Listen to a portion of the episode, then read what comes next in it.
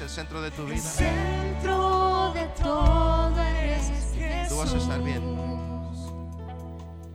Desde el principio y hasta el fin. Tú has sido. Tú has sido y siempre serás.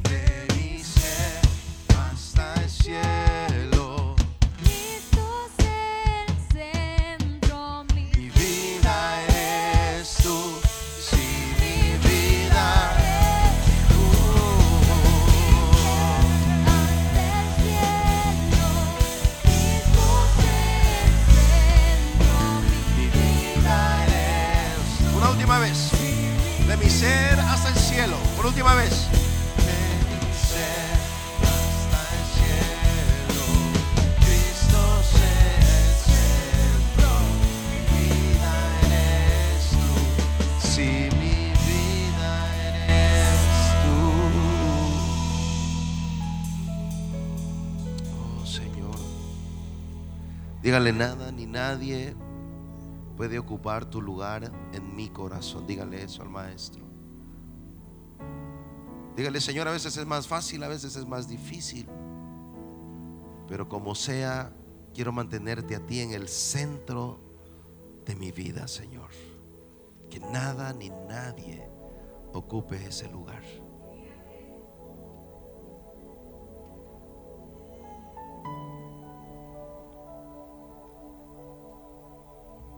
La petición por Berta Aguilar, está hospitalizada, dice, por una infección de vías urinarias. Padre, oramos por esta mujer.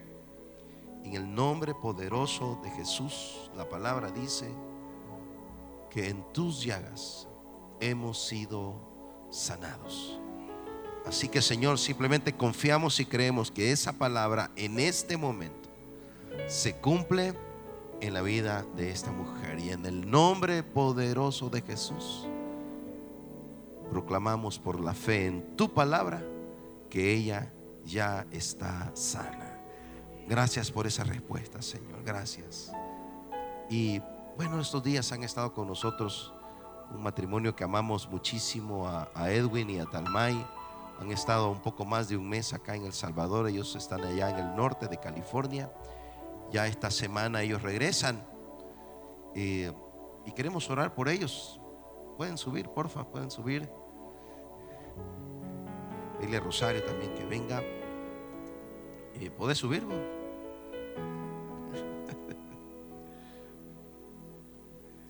un, charquito, miren lo que le. Qué barbaridad. Eso le pasa por eso ya tanto tiempo. Ellos regresan ya para, para allá, para California.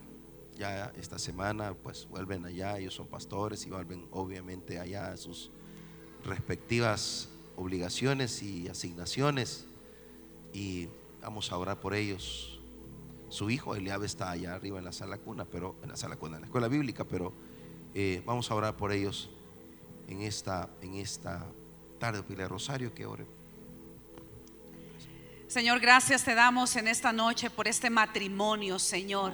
Gracias porque tú los has traído, Señor, a tener un tiempo de refrigerio. Un tiempo, Señor, en donde tú les has mostrado, Señor, los cielos abiertos. Gracias por la comunidad de fe que les ha abrazado para mostrarles, Señor, este amor que hay en medio de nosotros. Señor, gracias por lo que proveyeron, Señor, para que ellos pudieran estar aquí por los que los hospedaron, por los que estuvieron pendientes de sus necesidades.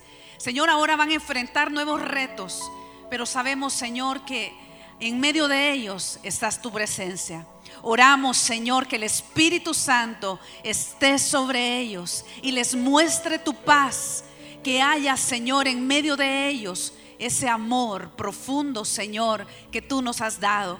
Señor, ayúdanos a poder pensar juntos, a poder crear juntos, a poder construir juntos, Señor, una visión de reino que tú les has encomendado, Señor. Gracias por sus corazones, gracias por su Hijo, gracias por lo que continuarás haciendo a lo largo de estos meses para seguir impactando esas zonas, Señor, que hemos adoptado como iglesia también. Creemos que es un, un lugar de avivamiento, creemos que es un lugar de sanidad.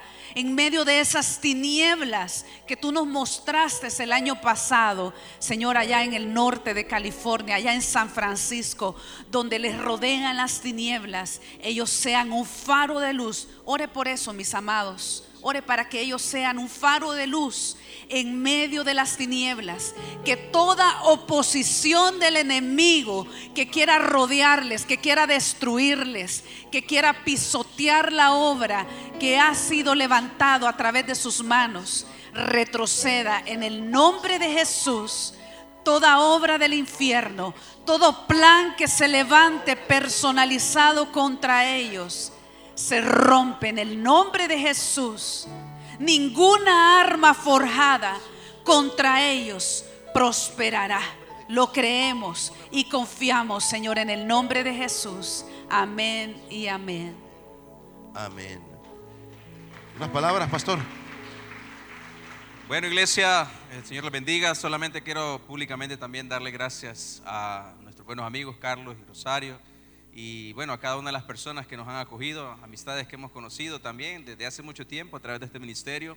No somos nuevos en esto, ya tenemos años, casi nueve, diez años de conocernos y hemos visto la mano de Dios hasta ahorita. La verdad que estamos convencidos de que cuando Dios está en el asunto todo sale bien y Él está en control. Les felicito, les, también les motivo a que sigamos adelante y que en verdad sigamos atesorando esta visión de reino, porque en verdad esta es una iglesia de avivamiento para las naciones y somos fruto de ello y lo puedo decir y declararlo. Así es que les bendigo y les abrazamos, ah, esperando que vamos a escuchar cosas aún mejores, porque sé que Dios va a llevar este lugar de gloria en gloria y de victoria en victoria. Usted lo cree, dame un amén entonces, ¿verdad? Amén, amén.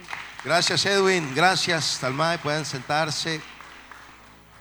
Y bueno, estamos hablando varios proyectos con Edwin de allá, donde ellos están, en CDO Church. Estamos soñando con un centro de avivamiento ahí en la iglesia de ellos. Así que eh, dígale que está a su lado, prepara la maleta, quizás vas a ir allá, dígale, allá a California. Fíjese que ellos ya se regresan el próximo viernes y la sorpresa es que Fabricio se va con ellos. Yo nunca había visto a Rosemary tan contenta como en estos días. No sé, no sé. No, no es cierto eso. Pero sí es cierto que Fabricio va con ellos. Él, tenía planificado un viaje a los Estados Unidos y Edwin le dijo, bueno, ¿por qué no te vas para la iglesia? Pues le dijo, y ella predicar, le dijo. Lo que Fabricio no sabe es cómo Edwin lo agarra a uno cuando está ya predicando en la iglesia. Buena comida le da, pero le saca el jugo, brother. Así que Fabricio va para allá con Edwin y Talmay, se regresa ellos la otra semana, Fabricio se va con ellos y va a estar en los Estados Unidos Fabricio más o menos unos 10 días, pero va a estar predicando la palabra del Señor allá en la iglesia de Edwin. Así que estamos contentos porque eso es lo que son los avivadores, una ola inundando las naciones. Mi hermana Patti que va para Costa de Marfil ya con su proyecto misionero allá para África, nada menos que Costa de Marfil. A Griselda le escuchamos ahora predicar, te estoy escuchando predicar ¿verdad? Te estuve escuchando ahora en la, mañana que estuvo predicando la palabra del Señor y vas para, ¿a dónde vas? A, los estados. ¿Vas para Atlanta cuándo? El 2 de noviembre va para Atlanta a predicar la palabra del Señor allá también. Eh, allá también es que avivadores es una ola inundando las. Gracias por su entusiasmo, hermano. Yo le dije ayer a Carlito, nos echamos un café y le dije, viejito, hay que preparar las visas y todo, porque el Señor te va a llevar a ver hasta dónde. Hoy en la mañana me encontré al pastor Edgardo Montano, un hombre de Dios con una experiencia ministerial increíble, increíble. Tiene casi ya 10 años de estar allá como misionero en Alaska. Dejó, él era el pastor de la iglesia Torre Fuerte, la que está pastoreando Alex. Él era el pastor allá. Él salió para Alaska como misionero a trabajar con los latinos allá en Alaska. Y ahora estuvimos en una actividad de Torre Fuerte en la mañana y ahí me encontré al pastor Edgardo. Tenía años de no verlo y hablamos con él, ahí nos saludamos, un gran abrazo. Y me dijo, ¿y cuándo va a llegar a Alaska? Me dijo. Lo, lo pensé y me dio un gran frío. Usted manda, le dije, aquí cuando usted diga, usted manda. Necesitamos un fuego de avivamiento allá y ya planificamos esta semana, nos vamos a reunir a, a desayunar. Y bueno, vamos a ver qué es lo que el Señor dice, porque avivadores es una ola Dígale que está a su lado, prepara la maleta. Ya te lo dije varias veces, dígale, ya te lo dije varias veces. Dios le va a usar, tal vez usted va a ir a las naciones, tal vez a hacer negocios, tal vez a estudiar una maestría, un posgrado, pero esa será nada más la herramienta que Dios va a utilizar para que usted sea un portador del fuego de Dios en medio de las naciones. Si va a ir a hacer negocios, si va a ir a estudiar o por temas familiares, qué sé yo, pero ese nada más va a ser el pretexto que Dios va a utilizar para extender el fuego de Dios desde este lugar. Alguien diga gloria a Dios por eso y dígale, Padre, estoy listo. Dígale, no sé cómo lo voy a hacer, pero estoy listo. Dígale eso y dele palmas de alabanza al Espíritu Santo de Dios ahora. Vamos a la Biblia rápidamente, el tiempo avanzado. Vamos a Colosenses capítulo 1. No, capítulo 3. Capítulo 3 de Colosenses. Colosenses 3, versículo 1. En un par de semanas salimos para República Dominicana a la Convención de Alianzas Evangélicas de Latinoamérica, de Iberoamérica. Vamos a estar allá coordinando el trabajo de las alianzas evangélicas en toda Latinoamérica, Caribe y España. Así que Dios está, está metiéndole el acelerador al asunto. El Señor le está poniendo el acelerador al asunto. Muy bien, si lo tiene, póngase de pie como un acto de, referen- de reverencia para leer la Biblia. Colosenses 3, versículo 1. Ya que han resucitado con Cristo, busquen las cosas de arriba, donde está Cristo sentado a la derecha de Dios. Concentren su atención en las cosas de arriba, no en las de la tierra, pues ustedes han muerto y su vida está escondida con Cristo en Dios. Cuando Cristo, que es la vida de ustedes, me encanta esa frase, Él es la vida de ustedes, se manifieste, entonces también ustedes serán manifestados con Él en gloria. Muy bien, tomen su asiento. Comenzamos a hablar esto la semana pasada. Paz, sanidad integral y avivamiento. ¿Cómo permanecer en un estado de victoria, un estado de paz, un estado de sanidad integral, cuerpo, alma y espíritu, un estado de avivamiento. Acabo de recibir un mensaje de, de, de Lorena, de Lore, de su hija que estuvieron luchando contra el cáncer, su hija de 15 años, por ahí creo que más o menos tiene 13 años, 13 años. Y bueno, pasaron por un proceso de quimioterapias y todo. Y me dice, Carlos, quiero decirte con gozo que le acabamos de hacer todos los exámenes a nuestra hija y está completamente limpia de cáncer para la honra y gloria del Señor. Aquí oramos por ella. Aquí oramos por ella.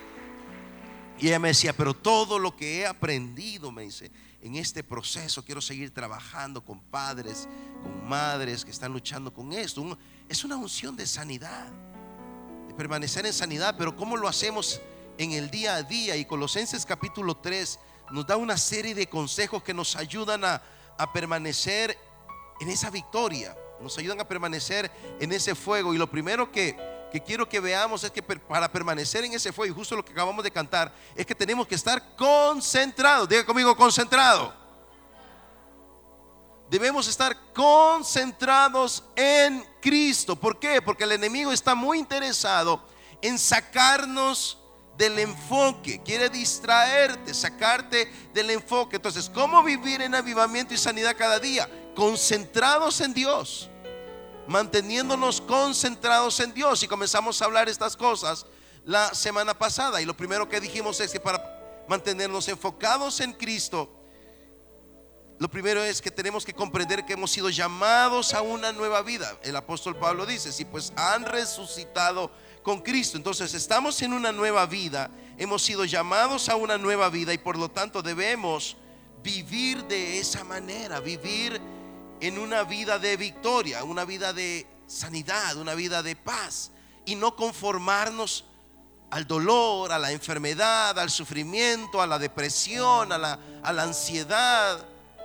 No, no nos conformemos a eso. El, el domingo estoy hablando, esta serie habla vida acerca del Valle de los Huesos Secos. Y una de las cosas que yo decía el domingo pasado es, no se acostumbre a vivir en medio de huesos secos. Los huesos secos nos hablan de muerte. Ese valle es un valle de muerte. No se acostumbre a vivir en medio de la, de la calamidad, en medio de la enfermedad, que estoy enfermo, porque ni modo estoy enfermo. Pues no, ya no está enfermo. No se acostumbre a caminar en medio de la pobreza, de la escasez, tronándose los dedos todos los meses. Tu Dios vino para darte vida y vida en abundancia.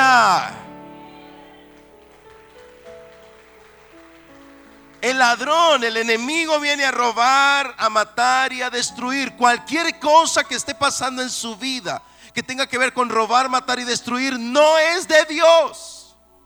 ¿De acuerdo? Porque Jesucristo vino y el maestro mismo estaba enseñando esto, Jesús, y dijo, pero yo, dice, Satanás vino a robar, matar y destruir y nos marca un contraste. Y dice, pero yo, yo vine para darles vida y vida en abundancia. Eso significa calidad de vida y cantidad de vida. Entonces hemos resucitado a eso, a una nueva vida en Cristo. Entonces no podemos acostumbrarnos a vivir en medio de la calamidad, de la muerte, de la pobreza, del desánimo, de la culpabilidad. No, usted no viva así. Eso, eso no es lo que Dios quiere para su vida. Debemos vivir en victoria cada día de nuestra vida. Alguien dígame amén ahora, por favor. Alguien dele palmas de alabanza al Espíritu Santo ahora. Entonces dice el texto, ya que han resucitado con Cristo, busquen las cosas de arriba. Buscar en este, en esta, en este contexto significa aspirar, desear compasión. Entonces el apóstol Pablo nos está diciendo, si ustedes han decidido venir a esta nueva vida en Dios, entonces busquen, deseen, concéntrense, busquen, pongan su mente en esto, permanezcan en la victoria.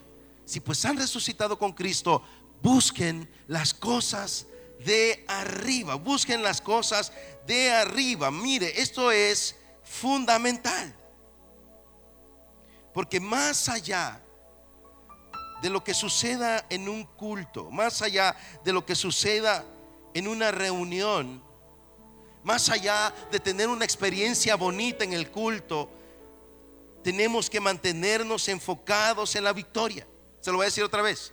Es fácil mantenernos en victoria dentro del culto. Está bonito. Tenemos alguien que dirige la alabanza. Tenemos alguien que está predicando la palabra de Dios. Tenemos una multitud de gente que está orando. Ok, entonces siento la fortaleza. Pero nosotros luego vamos a nuestra vida real. Entonces el punto es cuando usted sale de este lugar.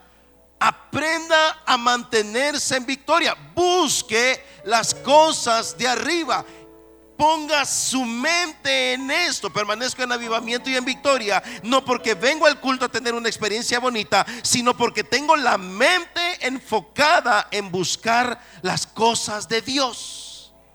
El punto aquí del apóstol Pablo cuando dice busquen las cosas de arriba, el punto del apóstol Pablo en esto es Pongan su mente en esto, enfóquense en esto, enfóquense en buscar las cosas de arriba. El error que cometemos en la iglesia está en enfocarnos tanto en que usted tenga una bonita experiencia en la iglesia, que usted tenga un bonito culto, lo cual no está mal, pero deberíamos enfocarnos más en darle herramientas y motivarle a enfocarse en permanecer en victoria y permanecer conectado más que enfocarnos tanto en que usted tenga una bonita experiencia en el culto, lo cual está bien, no digo que eso sea malo.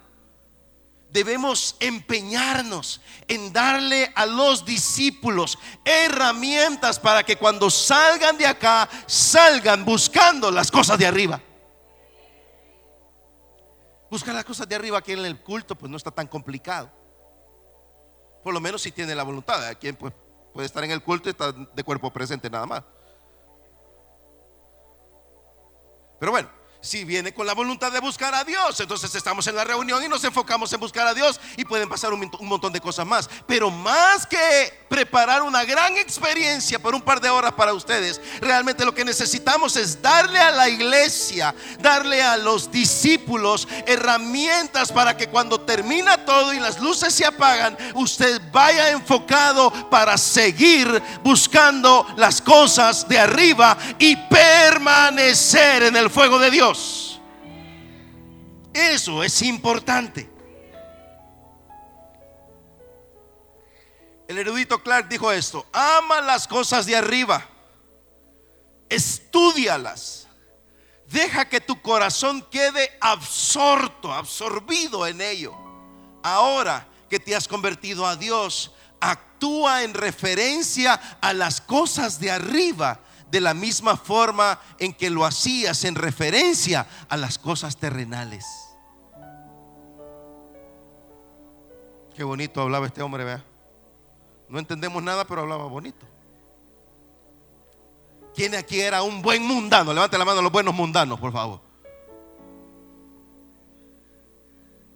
Gracias, hermano. Tiene cara, tiene cara. Mire, yo le cuento a Rosario que en nuestro salón de clase, ya en nuestro último año de bachillerato, estábamos tan organizados, honestamente, estábamos súper organizados. Estaba en la comisión de finanzas, estaba en la comisión de estudio, nadie reprobaba. En nuestro salón de clase nadie reprobaba. Estábamos organizados de tal manera que poníamos a un nerdito, ¿verdad? Con, los grupos en los diferentes sectores donde vivíamos y habían grupos de estudio. Entonces nadie reprobaba, todos salíamos bien. Estaban los encargados de, de las ventas. Al finalizar el año teníamos tanto dinero que nos dimos un viaje de promoción a Guatemala, todos con gastos pagados, transporte, comida, hotel, y sobró dinero todavía para repartirnos a cada uno. ¿En cuál de esas comisiones cree que estaba yo? En ninguna de ellas.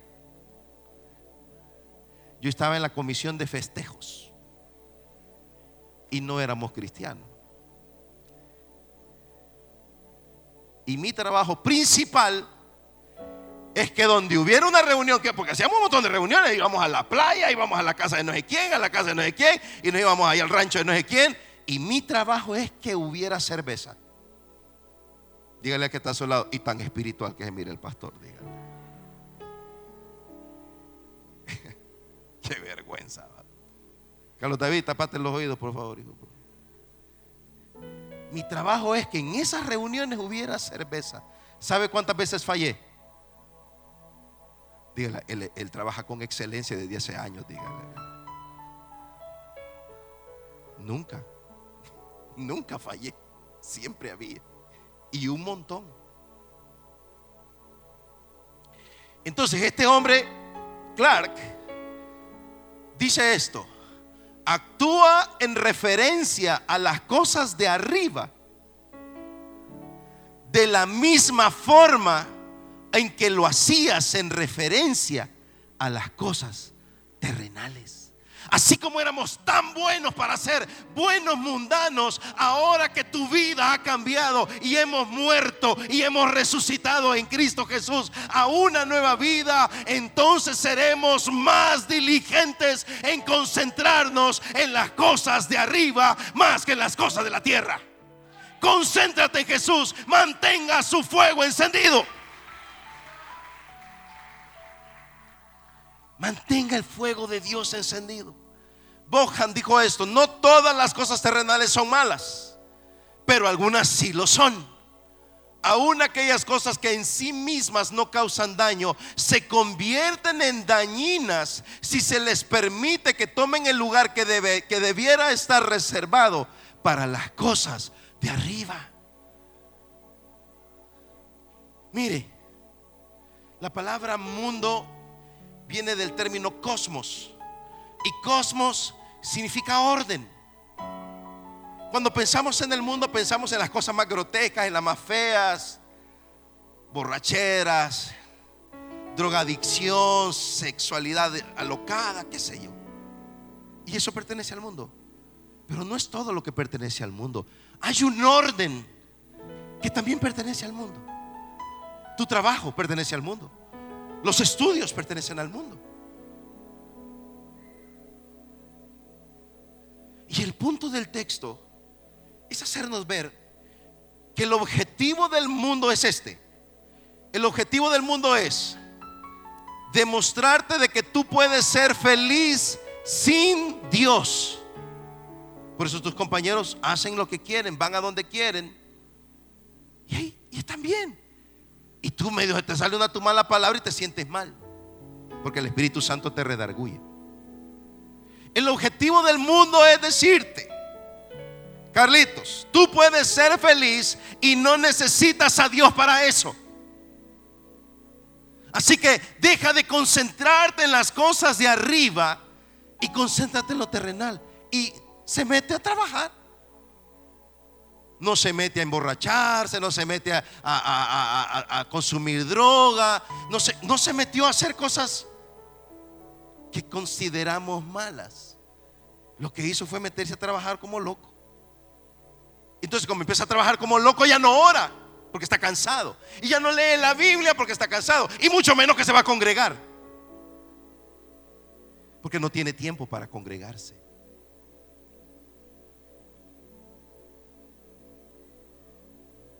Eso decía, eso decía Elon Musk.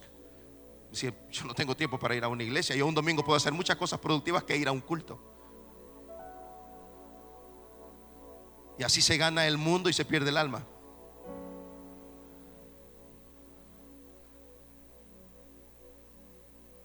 Es malo trabajar, no, trabaje duro. Es malo estudiar, no, estudie mucho. Sea el mejor, pero jamás, jamás, jamás permita que Jesucristo, como lo acaba de cantar, que es el centro de su vida, sea desplazado por nada ni por nadie. Si ustedes, dijo Jesús, aman a padre, a madre, a hijo o a hija más que a mí, no pueden ser mis discípulos. Y en otra porción lo dice de esta manera, si ustedes no aborrecen, eso es fuerte. No aborrecen a padre, a madre, a hijo. Ahora, Dios me está mandando a aborrecer a mi esposa. Dios me está mandando a aborrecer a mis hijos. No, Dios me manda a amar hasta a mis enemigos. Entonces no ese es el sentido del texto. Este es el sentido del texto. No puedes amar a nada ni a nadie más de lo que amas a Dios. Esa es la vida de un discípulo. Por eso el centro de su vida es Jesús. Pero nosotros muchas veces lo que queremos es nosotros estar en el centro y que Jesús gire a mi alrededor. Jesús, aquí estoy, tú estás ahí para hacerme feliz. Y ahorita yo no tengo tiempo para ti. Tengo que ver el partido de béisbol. Los partidos de béisbol ahorita están llegando al punto mejor. Ya vamos para la serie mundial. Son los mejores partidos. Los mejores equipos ya están jugando. Entonces todo el tiempo estoy checando la cartelera. ¿Quién va a jugar ahora? ¿Quién va a jugar ahora? Rosario está a cargo del culto. Hoy juegan los Dodgers. Dios te va a usar. Y ora por los Dodgers. Así es alguien que que está en el centro y quiere que Jesucristo gire a su alrededor. ¿Sabe qué es lo que pasa con esa persona? Su fuego se apaga.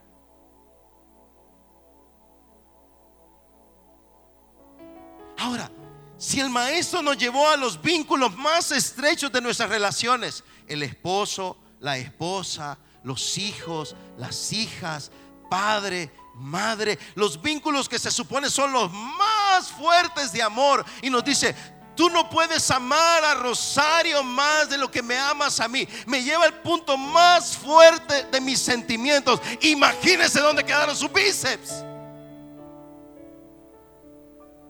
Imagínese dónde quedó su ropa. En el orden de prioridades de Dios, imagínese dónde quedó su carro. Porque hay quien ama a Dios. Hay quien ama más su cintura de lo que ama a Dios. Dígale que está a su lado, no te preocupes, ya nos vamos a ir, dígale. Pero ahorita no te movas porque te cae un rayo, dígale.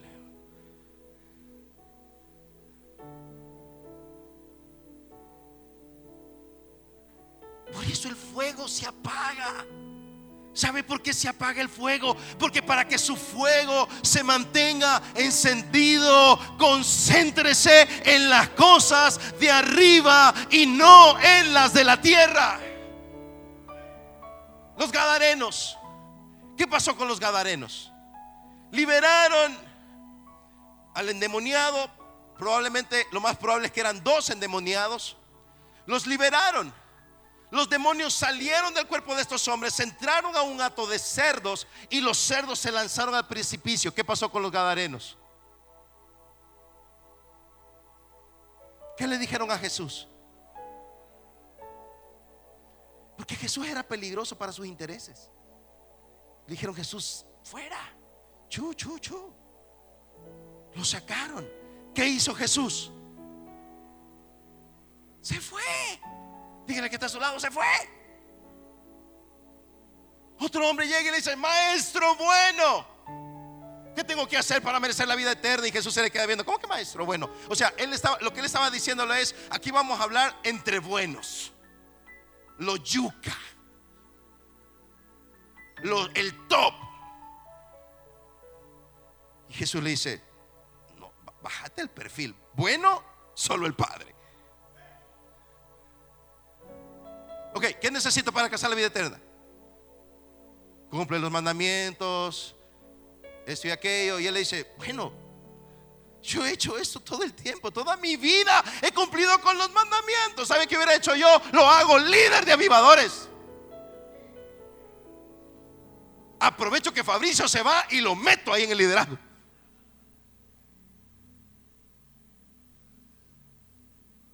Lo pongo a dirigir la intercesión. Lo pongo a liderar al taller devolviendo la esencia. ¿Sabe qué hizo Jesús? Fue al grano. Como el dermatólogo, al grano. Mira, ¿sabes qué? Vende todo lo que tienes, dalo a los pobres y después me sigues. Ahora, Jesús estaba dando un mandamiento general. Jesús nos estaba diciendo, todos tienen que hacer eso, vendan todo lo que tengan, denlo a los pobres y síganme. No. Jesús no estaba dando un mandato universal. Jesús estaba tratando con el corazón de ese hombre. Quizás Jesús no te tiene que decir a ti eso. Quizás lo que Jesús te tiene que decir es, levántate en la madrugada a orar. Quizás lo que Jesús te tendría que decir a ti, ¿sabes qué? Apaga Netflix y lee la Biblia. ¿Sabe qué pasó con el corazón de este hombre? Se entristeció porque tenía muchas posesiones y su corazón estaba ahí. Se dio la vuelta y se fue. ¿Qué hizo Jesús? Dígale que está a su lado, nada. Jesús no hizo nada. Lo dijo que se fuera. Los filisteos conquistan el arca del pacto. Israel pierde el acta. Lo meten en el, en el, en el, en el templo de Dagón, Dios filisteo. Al día siguiente Dagón está por los suelos. Levantan a Dagón. Al día siguiente Dagón está en los suelos otra vez. Vuelven a levantar a Dagón. Al día siguiente está Dagón sin cabeza y sin brazos.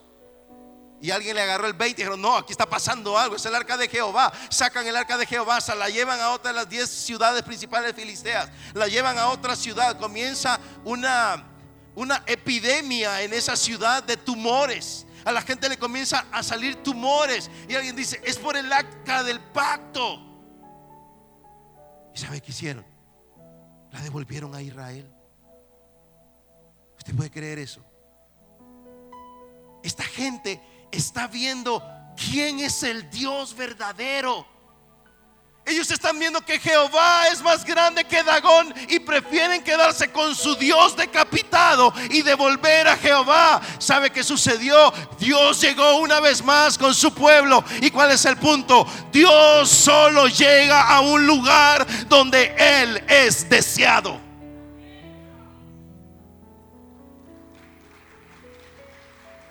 Y entonces el apóstol Pablo dice, quieren mantener su fuego encendido, busquen las cosas de arriba, empeñense en buscar las cosas de arriba. Sean diligentes. Buscar las cosas de arriba significa luchar por poner las prioridades celestiales en la práctica diaria, no en el culto. ¿Cuántos aquí son muy emocionales? A ver, yo soy muy emocional. ¿Cuántos aquí son muy emocionales? Los llorones, levante la mano los llorones. Somos llorones. Yo he aprendido a no confiar en esas lágrimas. Sea porque son lágrimas de alegría o porque sean lágrimas de dolor, he aprendido a no confiar en esas lágrimas. Soy muy emotivo. Soy muy apasionado. Una persona apasionada es un mortero bien grande con una mecha bien corta. Explosivo. ¿Cuántos explosivos en la casa? Levante la mano. Unos morteros bien grandes.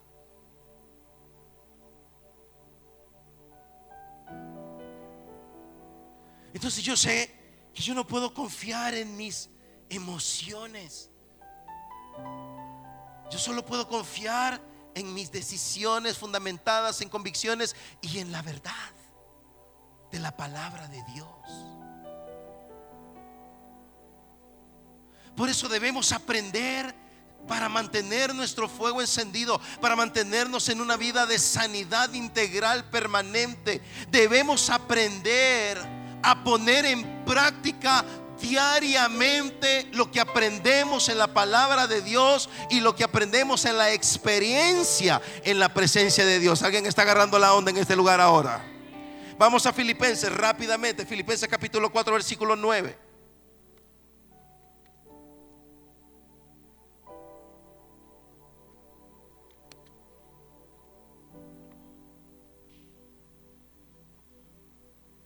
Filipenses 4:9. Pongan en práctica lo que de mí han aprendido, recibido y oído, y lo que han visto en mí, y el Dios de paz estará con ustedes. ¿Cuántos quieren tener al Dios de paz con, su- con ustedes? Pablo está escribiendo la carta a la iglesia en Filipo. Y les dice, ¿saben qué? Pongan en práctica lo que han aprendido.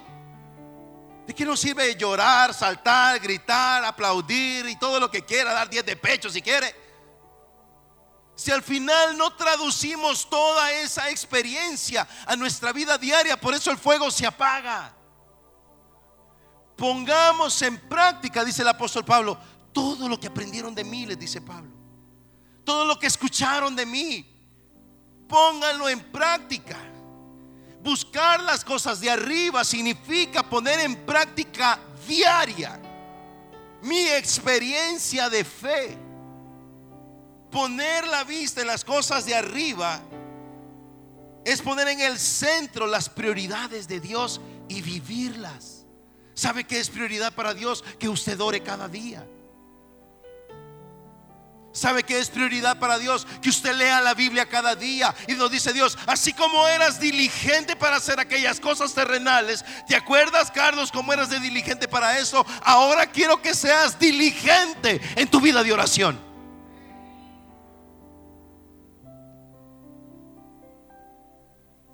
¿Cuántas personas aquí somos personas muy ah, metódicas, que tienen un, un orden?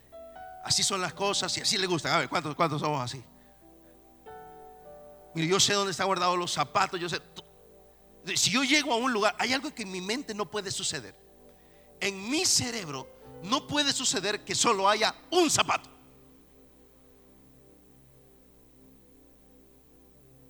En mi cerebro no puede ser que solo haya un zapato, porque los zapatos siempre tienen que andar juntos. Porque usted no sale con un zapato de la casa, ¿verdad? Yo lo, yo lo dejo ahí. Aquí están los de negro, aquí están los de otro color. Y cuando ese orden se altera, y Rosario sabe que yo no soporto buscar, yo no tengo paciencia para buscar. ¿Alguien aquí no tiene paciencia para buscar? Levante la mano. Algunos carnales en la casa, ¿verdad?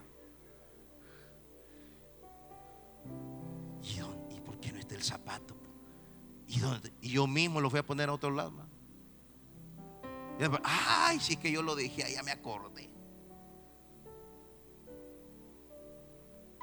Y el punto de Dios es esto, mire, podemos ser tan diligentes. Usted sabe cuántos kilómetros gasta su vehículo y pone la gasolina exacta para eso. Tiene marcado el kilometraje, tiene marcada la fecha para hacer el nuevo, eh, el nuevo mantenimiento y, y sus finanzas están perfectamente organizadas y usted sabe dónde está cada centavo porque su presupuesto es impecable. Hermano, ponga la vista en las cosas de arriba, así como es diligente con las cosas terrenales. Así es como ganamos el mundo y perdemos nuestra alma. Entonces Pablo nos dice, busquen, pongan su mente en esto. Y en Filipenses Pablo nos dice, pongan en práctica, concéntrense en poner en práctica. Hermano, mire, la oración en sí misma no es un objetivo. Leer la Biblia, hermanos del club de lectura. Leer la Biblia no es el objetivo. ¿Usted cree que Satanás no conoce la Biblia? Satanás fue bíblico para tentar a Jesús. Escrito está, le dijo. Pero no se convierte.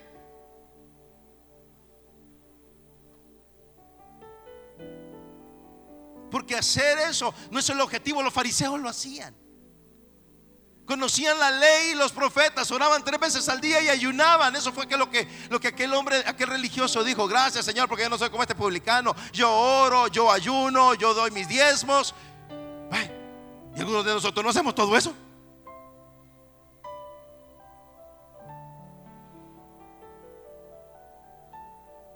Porque más allá de hacer algo, y vamos a ver, tal vez nos alcance el tiempo para eso. Dios lo que está esperando es que tengas comunión con Él. El objetivo no es tener un devocional, el objetivo es tener comunión con Dios. Y de esa manera busco las cosas de arriba y entonces mi espíritu se alimenta. Y puedo mantenerme en un estado de victoria a pesar de todo lo que el enemigo quiera enviar para derrotarte. Ya que han resucitado con Cristo, busquen las cosas de arriba. ¿Dónde está Cristo sentado a la derecha de Dios? Si quieres permanecer en victoria, en sanidad integral y avivamiento, deje a un lado cualquier otro accesorio de fe. Deje a un lado cualquier otro accesorio de fuerza y de victoria. Centre su atención en Cristo. Su victoria no viene de filosofías, no viene de ideologías, no viene de personalidades, tampoco de instituciones, de hombres o mujeres. Su victoria viene del trono.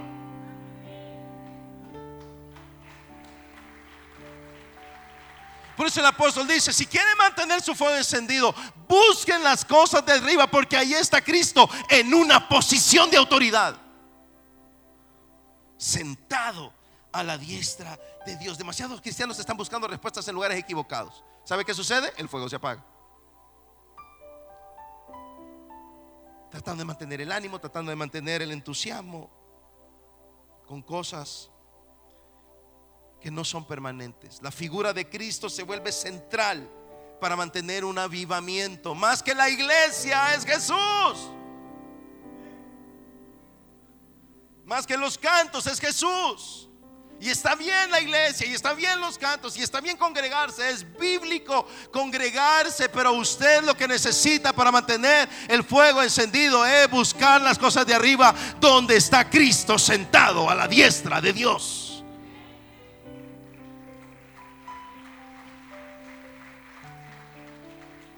Una vez llegó un borracho, bien borracho, a la iglesia entró al culto, el pastor estaba predicando. Y le dice, mira, aquí vengo, bolo otra vez. Porque usted me convirtió. Y el pastor le dice, tienes la razón, porque si te convierte Dios no estarías hacia aquí. Estaba siguiendo a la persona equivocada. Su solución no viene de un banco. Dios podrá utilizar la institución si ese fuera su plan y su voluntad. Su sanidad no viene de un médico. Y no estoy diciendo que no hay que ir al médico. Vaya al médico. Y Dios va a utilizar al médico para darle su sanidad. Porque para el discípulo, el centro de su vida está sentado a la diestra de Dios. Jesús es todo en todo.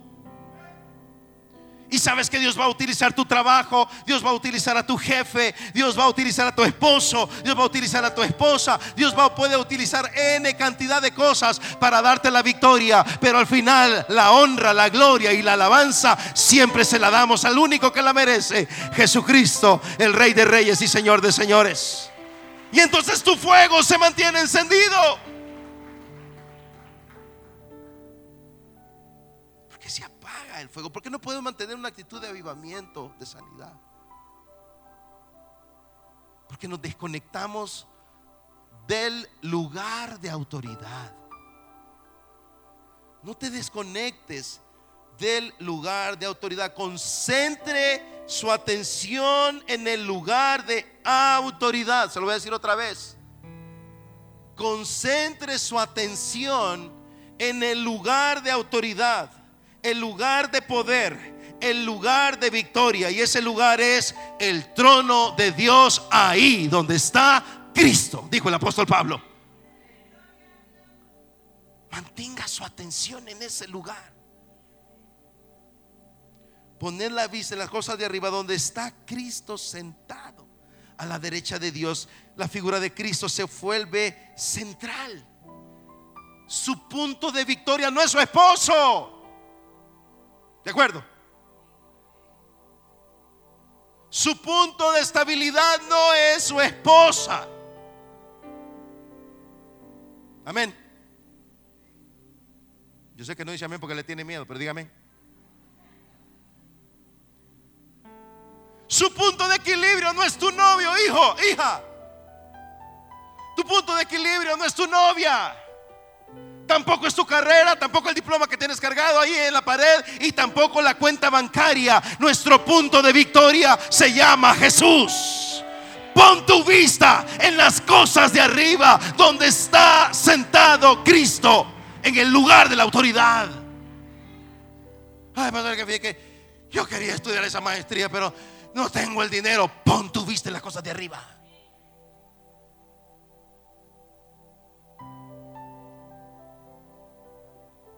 Y cuando el enemigo venga a tratar de distraerte, porque mira esa prueba que estás experimentando, ese desánimo, esa desilusión, esa tristeza, aún esa enfermedad. ¿Sabes qué es lo que el enemigo quiere? Que quites tu vida. ¿Tus vista está arriba donde está Cristo sentado en la posición de autoridad y tú dices, Dios, Dios, yo sé que mi redentor vive, Él me va a levantar. Y el diablo empieza a hacer cada cosa para que tú empieces a distraerte y veas para acá y veas para el otro lado y bajes tu guardia y bajes tus brazos. ¿Sabes por qué? Porque el enemigo sabe que si tú te mantienes enfocado vas a ganar. Y le vas a aplastar la cabeza a la serpiente una vez más. ¿Se acuerda de Pedro? Están en medio del mar de Galilea, se levanta la tormenta los discípulos están en pánico. De repente Jesús aparece caminando sobre las aguas y dice tres cosas. No temáis, tened ánimo, yo soy. Tres frases que son como agua fresca en medio del desierto. Tres frases que son vitamina espiritual en medio de la batalla. Se están a punto de ahogar, están en la barca, la barca se está sangoloteando toda. Sangolotear del griego que se está moviendo. Y en medio de ese caos ven a alguien y los discípulos dicen es un fantasma porque ya ni vemos bien. En medio de la tormenta ya ni vemos claro, Dios no me ama, Dios no está conmigo, Dios bla, bla, bla, bla, bla. Y Dios ahí caminando encima de la tormenta tuya.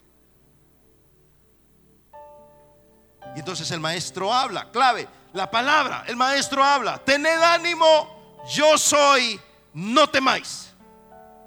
Y la palabra fortalece la fe. La fe es por el oír, el oír es por la palabra. Pedro oye la palabra y ahora su fe se revigoriza. Y ahora Pedro comienza a orar por lo imposible. Porque cuando oyes la palabra de Dios, tu fe se revigoriza y comienzas a creer por aquellas cosas que no creías. Alguien dígame amén ahora. Y entonces Pedro dice, si tú eres maestro, que yo camine sobre las aguas también. Él está orando un imposible. Pero la fe te lleva a creer en que todo es posible. Y Jesús le dice, dale, ven para acá. Y el Pedro ahí. Pone el pie. Imagínese la escena, brother. El tormentón. Los once discípulos, 22 ojos encima de Pedro. Y el Pedro, bueno, a ver qué pasa. Y el texto dice que caminaba Pedro sobre las aguas. Pregunta, ¿lo hizo o no lo hizo? ¿Y qué pasó?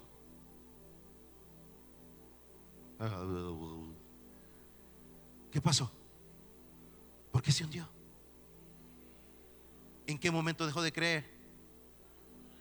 Exacto. Pedro va caminando y dice el texto, y viendo Pedro el viento, se hundió. ¿Sabes por qué? Porque tu vista debe estar siempre en el lugar de autoridad, aunque esté soplando el viento.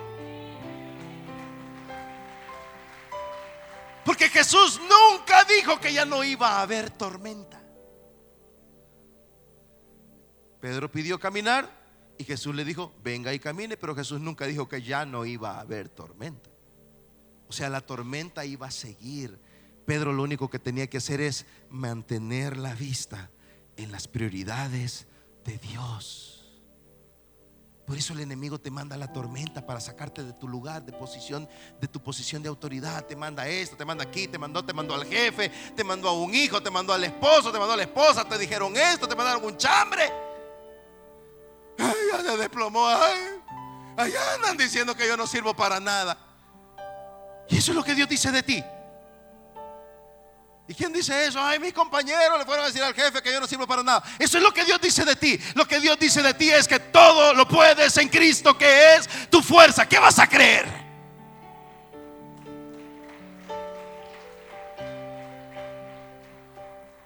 Y lo que hace es creerle a la serpiente.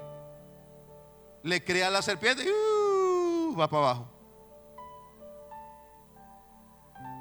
Entonces mantenga su vista en el lugar de autoridad. Un versículo más, Efesios capítulo 1.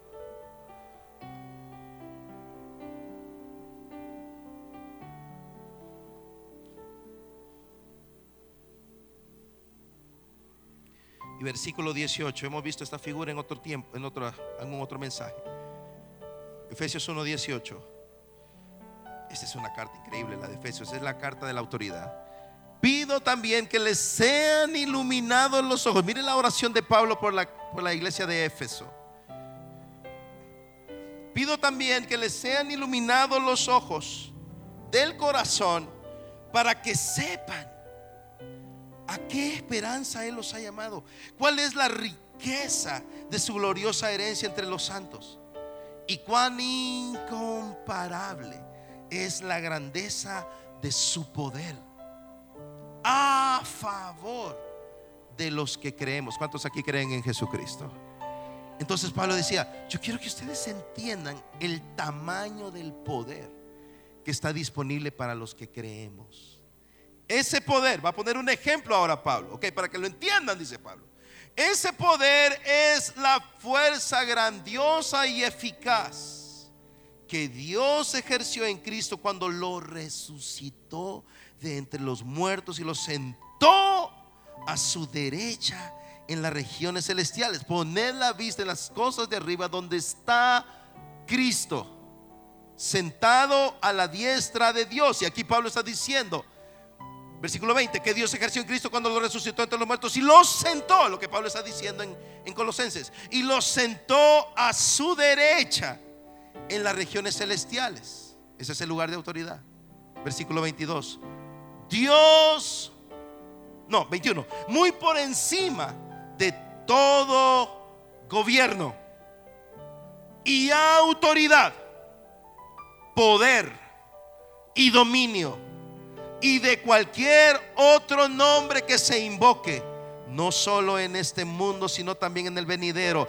Dios sometió todas las cosas al dominio de Cristo y lo dio como cabeza de toda la iglesia. Esta que es su cuerpo es la plenitud de aquel que lo llena todo por completo.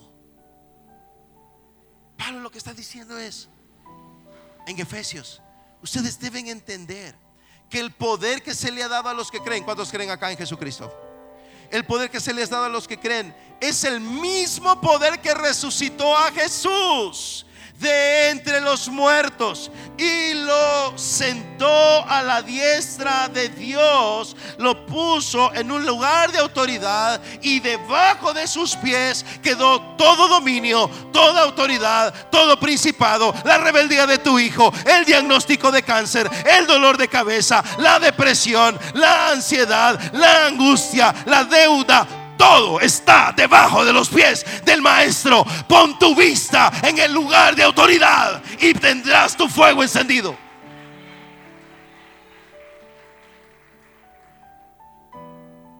Por eso el enemigo quiere distraerte de ese lugar de autoridad.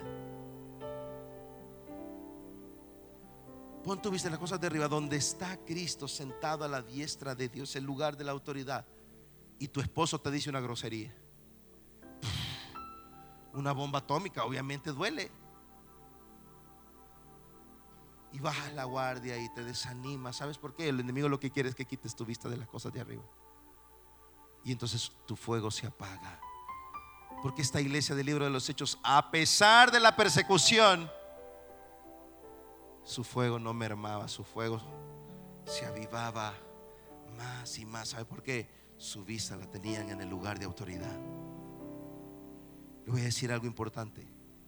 Esta semana mantenga su vista en el lugar de autoridad. No sé cuál es la deuda, no sé cuál es el diagnóstico, no sé qué te dijeron. Pon tu vista allí donde está Cristo sentado a la diestra de Dios, el lugar de autoridad. Y vas a tener tu respuesta. Lo voy a decir otra vez. Vas a tener tu respuesta y Dios va a ser glorificado. Y el enemigo quedará humillado. Gracias por su entusiasmo, hermano. Por eso el enemigo quiere sacarnos de ese lugar de autoridad. Solo mire esto. Y esto vamos a comenzar a hablar el otro sábado. Mire lo que dice Pablo. Ya que han resucitado con Cristo, miren los verbos que están en rojo. Busquen las cosas de arriba y luego el apóstol dice, concentren su atención en las cosas de arriba. Recuerden lo que hemos hablado más de alguna ocasión acerca de la interpretación del texto bíblico. Cuando hayan repeticiones, es porque el Espíritu Santo está haciendo énfasis en algo. Y el Espíritu Santo está haciendo énfasis en dos verbos importantes, buscar y concentrarse. Manténgase enfocado en esos dos verbos para mantener su fuego encendido, buscando las cosas de arriba, concentrado en las cosas de arriba. Dígame amén a eso, por favor. Buscando los intereses de Dios, concentrado en las prioridades de Dios. Yo le aseguro algo, su fuego no se va a apagar. La gente que no vive en este, en este esquema de buscar y de concentrarse en las cosas de arriba depende de dos cosas. Primero, emociones. Y si el enemigo quiere ir a la yugular espiritual nuestra, adivine a dónde va a llegar. Va a llegar a las emociones, ahí nos desploma. Y segundo, en el hacer. ¿De qué estoy hablando? Pastor, mire, yo oré, yo ayuné y yo leí la Biblia, pero igual me siento aplastado. Sí, porque tú no estás poniendo tu atención en las cosas de arriba. Tú estás concentrado en tus emociones y en lo que estás haciendo y eso no es suficiente para tener la victoria. Queremos ser pragmáticos. Quiero el paso 1, el paso 2 y el paso 3. Yo soy pragmático. Me gusta todo muy, muy sistemático y metodológico. Muy paso 1, paso 2 y paso 3. Y está bien. Pero en el reino de Dios, en los asuntos de nuestra fe, lo que realmente cuenta es cuánto, oiga esto, y termino, es cuánto conoces, crees y vives. Diga conmigo, conocer, creer y vivir la verdad de Dios. Cuanto conoces, crees y vives la verdad de Dios, porque eso afecta tu identidad. Si yo, yo sé que soy más que vencedor en Cristo Jesús, esa es la verdad. Sí, pero que la economía está quebrada. Ok, conoces, crees y vives la verdad. Porque la verdad de Dios dice, no he visto justo desamparado, ni su simiente que mendigue pan. Esa es la verdad que conozco, esa es la verdad que creo y esa es la verdad que voy a vivir, aunque a mi alrededor haya un torbellino, no voy a dejar que mis emociones ni mi pragmatismo me saquen de la posición de victoria. El fuego se mantiene encendido por la verdad que te hace libre. Cree la Biblia, conoce la Biblia, vive la Biblia, tu identidad es transformada y te conviertes en un discípulo con la autoridad del reino. Eso es poderoso.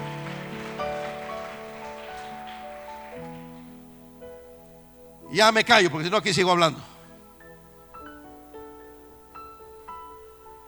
Pregúntale al que está a su lado, agarraste la onda. Si le dice que no, ahí quedó la transmisión, ahí lo ves más despacio, dígale. Pero logra ver la profundidad del asunto. ¿Por qué nos desplomamos? ¿Por qué el fuego no se mantiene encendido? Porque el enemigo quiere desenfocarnos. Por eso cuando usted comienza a vivir su fe cada día en su devocional, en la madrugada, leyendo la Biblia, orando, entonces esa es leña para su fuego. Y Dios le va guiando, Dios le va hablando, Dios le va animando. Amén. Cierre sus ojos. Padre bueno, gracias.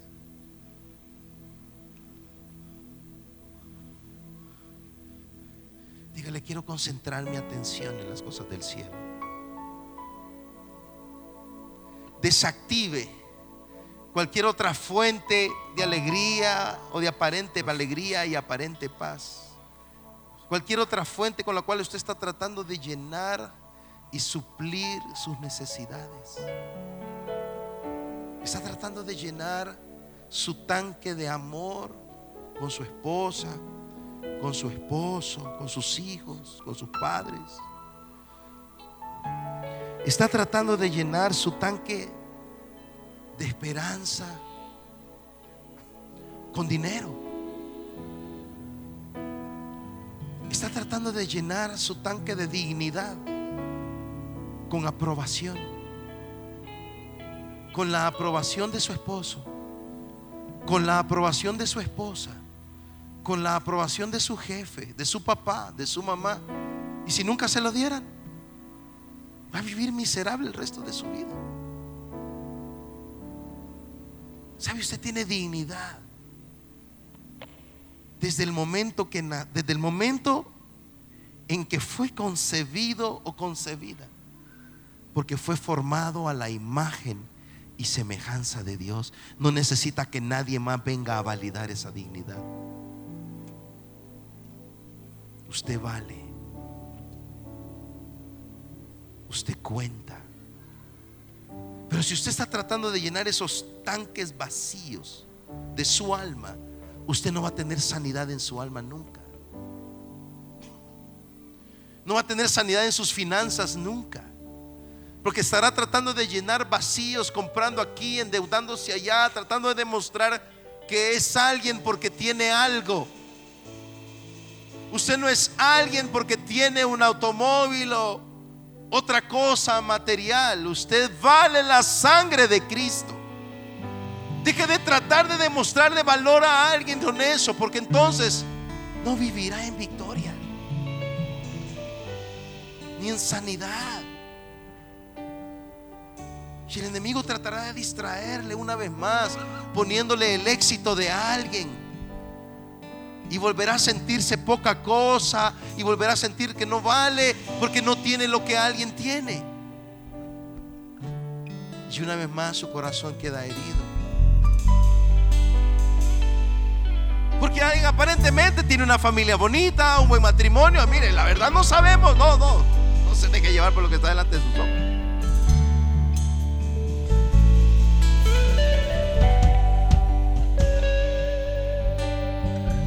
Vieja escuela los maestros solían decir el papel aguanta con todo. Es decir, ponga lo que sea ahí. Hoy podríamos decir las redes aguantan con todo. No hay una vida más allá de eso. Y mientras usted siga dependiendo de alguien o de algo más, seguirá con sus tanques vacíos. Así que Pablo, antes de empezar a dar una serie de consejos prácticos acerca de cómo la vida de fe pone el fundamento y dice, pongan la vista en las cosas de arriba, allí donde está Cristo sentado en el lugar de autoridad. Ahí, centre su vida en Él. Cristo se vuelve en el asunto central su vida. En el asunto central de cada 24 horas.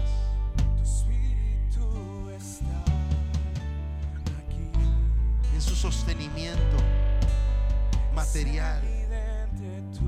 Su sostenimiento emocional. Su sostenimiento espiritual. Y cuando viene el conflicto en el matrimonio, ok, va a doler y habrá heridas, no lo puedo negar, pero pero usted está bebiendo del agua fresca, de la fuente de vida que es Jesús. Y sanará. Su corazón sanará. Este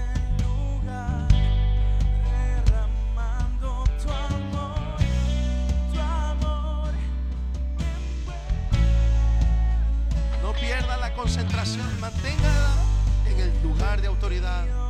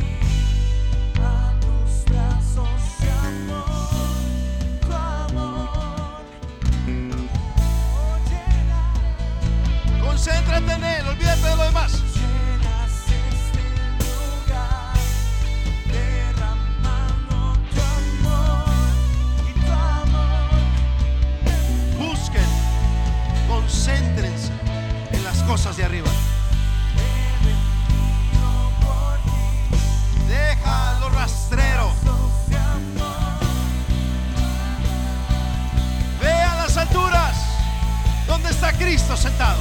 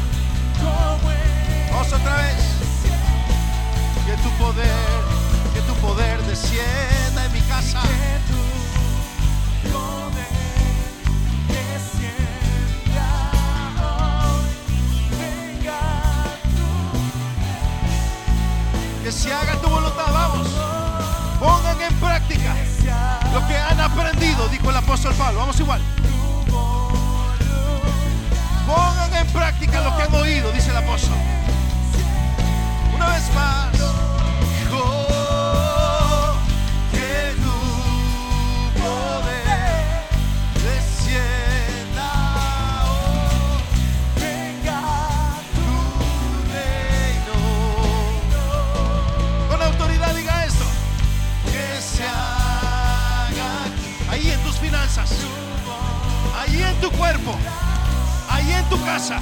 Vamos otra vez. Que se haga la buena, perfecta y agradable voluntad de Dios. que tu poder y Descienda hoy. Ahora con autoridad diga esto.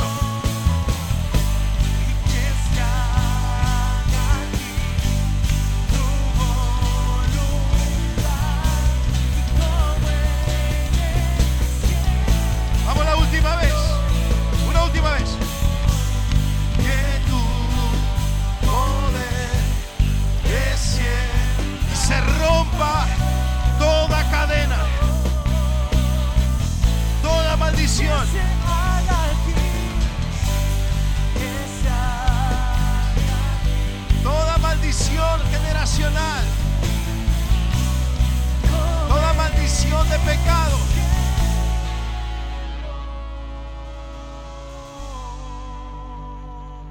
En el nombre de Jesús, esta noche por la fe en la palabra, declaramos que somos más que vencedores. Proclama eso ahora. Esa es la verdad que vas a creer. Esa es la verdad que vas a creer. No vas a creer otra mentira. Diga, soy más que vencedor en Cristo Jesús el Señor. En tu casa, en tus finanzas, en tu salud, en tu estado de ánimo. Diga, soy más que vencedor en Cristo Jesús el Señor. Sea hecho sea hecho. Dale palmas de alabanza al Maestro. Gracias Jesús. Gracias Jesús. Dale esas palmas de alabanza a Jesús, por favor.